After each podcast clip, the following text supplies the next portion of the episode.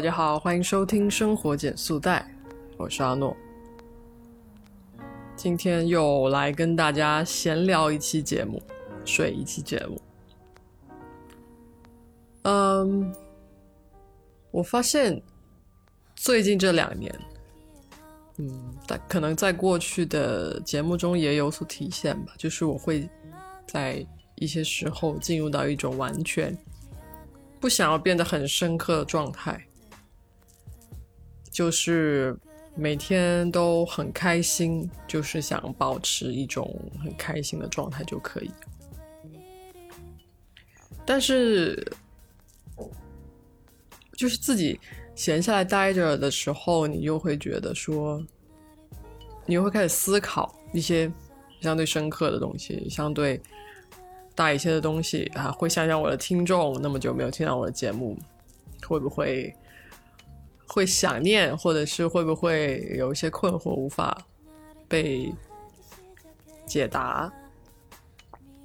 或者是他们的困惑有没有办法通过我这样的渠道去表达出来？就会这样想，这样想的时候呢，就没有办法避免变得深刻了，然后就会面临一种一种。痛苦，这种痛苦，可能就是一个想要表达的人的痛苦吧，挺说不上来这种难受。就是我前两天正好听了两期节目，一期是，嗯，那个翻转电台李厚成老师、小雨老师发了一期，就是关于，嗯，良好生活何以不可能，就是讲我们。过去想象的美好的生活，嗯，大概率就是没有办法以我们希望的方式去实实现它。然后还有一期是大内密谈的，我们啊如何变得更加的谨慎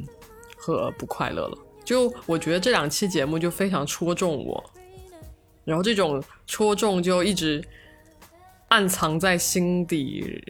然后到今天早晨就发酵出来了，就特难受，就好像想要说点什么吧，就是你会下意识的去包装你的语言，或者你会想很多。但是我并不没有到那种流量很大的情况下，所以其实我想的东西并没有到那么谨慎，可是我已经感觉到不那么快乐了。我现在能够感觉到快乐的时候，就是我在线下的时候，跟大家在一起，然后可能都只是享受当时的氛围，其实还不一定对那个事情的内容非常的喜欢，但是我很喜欢大家在一起，你能感受到人与人之间联系的那种感受。然后你就开始怀疑在互联网上面的表达。当然，互联网上面做人与人之间的连接是更方便的，可是那种快乐也不是特别真实，以及它快乐的成分越来越少了，就导致你想要去，你想要去创造一些快乐，你可能得顶着非常大的压力，或者是。就那个快乐来的很晚很慢吧，就没有你当下去参加某个聚会能得到的那种愉悦来的更顺畅，所以久而久之的我就不太爱发节目了，就开始变得有一些不想要在互联网上面表达，但始终是又有一点责任感在，就觉得我的听众还在，而且我也想要为大家做一些事情。也一直在想有没有办法能够实际的，就是帮助到大家，而不是说只是出一些节目，然后碰巧你听到了就是听到了，就是还是希望实际帮助到个人。就现在就会觉得说，我们线下的生活变得特别重要，然后上网上多了，反而 反而会让人很不快乐。但我们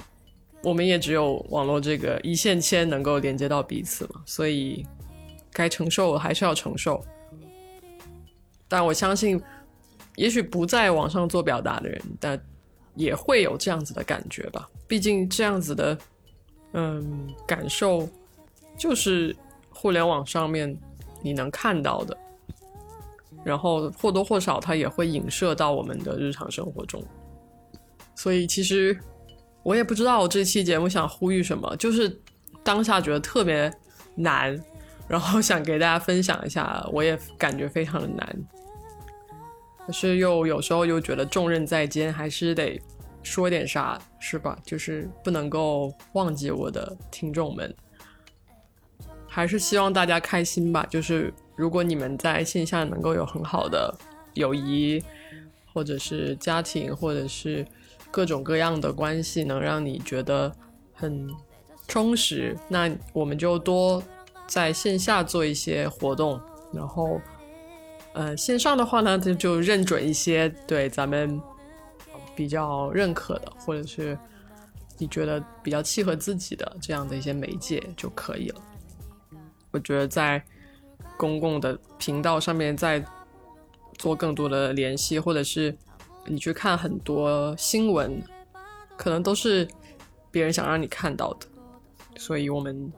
要保持感知。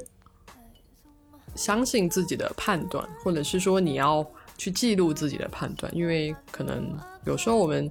经验不足，判断会有误嘛。但是只要你去记录你自己